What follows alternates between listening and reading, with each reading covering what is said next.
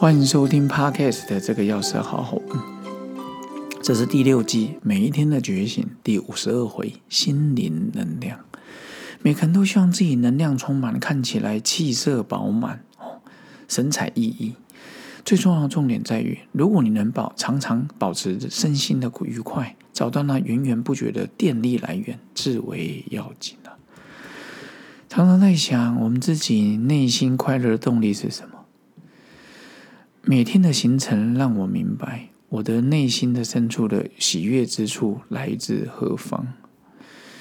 某有一天一大早，我来到了借由生命线的推荐，来到桃园县，当时桃园县，然后然后政府人事处的关怀员进行的情绪与压力培训课程。当时是我第一次到了龟山区公所，那时候龟山乡公所。看到这群来自公家机关的关怀员，除了分享说情绪管理的压力之外，非常强调在这个工作里面带人利他助人的满足感。结果下一堂课，我印象中是前星光临床心理师啊，哦，他叫车先会讲师，提前四五十分钟来到我这讲座。讲座后面，他跟我互动说。他觉得，他说我的正向快乐是从内而发、散发、散散发出来，感染力十足啊！听到临床心理这样说，其实我真的很开心。说实话，我很喜欢跟别人聊聊保持快乐的真谛。久而久之，连我自己都内化快乐起来。当时结束了一百分钟的讲座，我又赶去了桃园市卫生局，我帮疾管科主办卫生管理人员的讲习。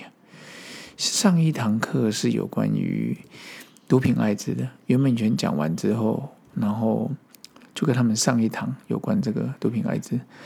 当时我记得讲座结束之后，本来想游山玩水，后来收到了卫生局的紧急电话，紧急的电话，然后呢，结果呢，临时又接到一个任务，就是说帮替代一男讲述一场。有关于呃药品，就是毒品的上瘾呐，哦，有关于毒品的上瘾机转，还有艾滋的简介。其实时间有限情况下，还是讲述了工作伦理跟自由等地。希望做什么像什么。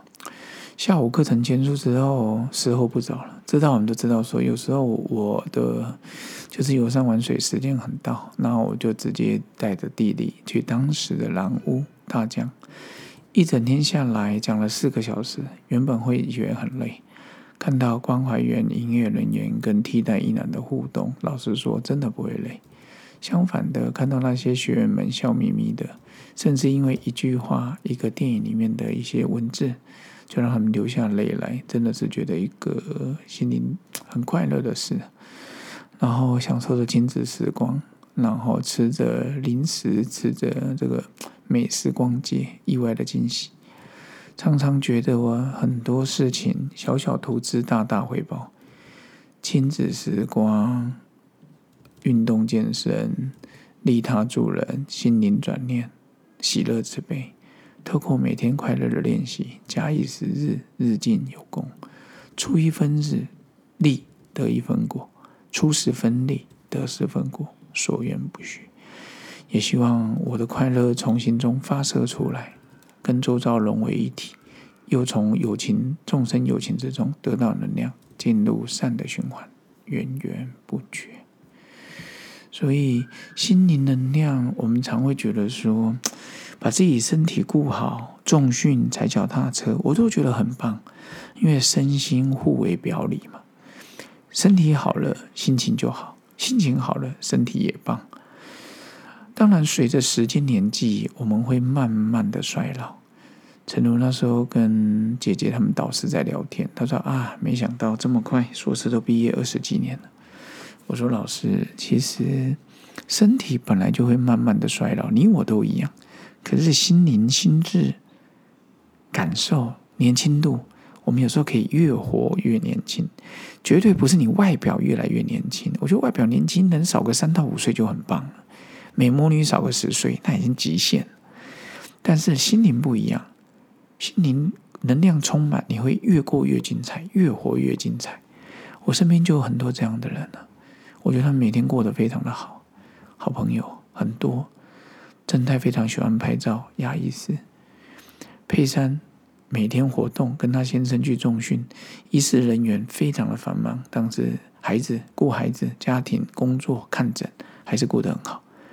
我的正大好朋友卢少也是一样，也感谢孙博哦，最近也帮我一些推荐函哦，我都觉得都透嗯跟老师我们刘忠德指导教授，也很感谢正大现在新的法学院院长徐正学院长，前前一届的何来杰院院长对我也非常好，所以我常觉得说 心灵能量维持充满，身体会渐渐衰老，一定要接受这个事实，不接受你也没办法。但是心灵的能量，一辈子都可以持盈保泰。OK，礼拜二的早上跟各位分享一下这个钥匙，好好玩。今天是分享每一天的决心，心灵能量，也祝福各位好朋友，也请继续支持。咱们下次见，拜拜。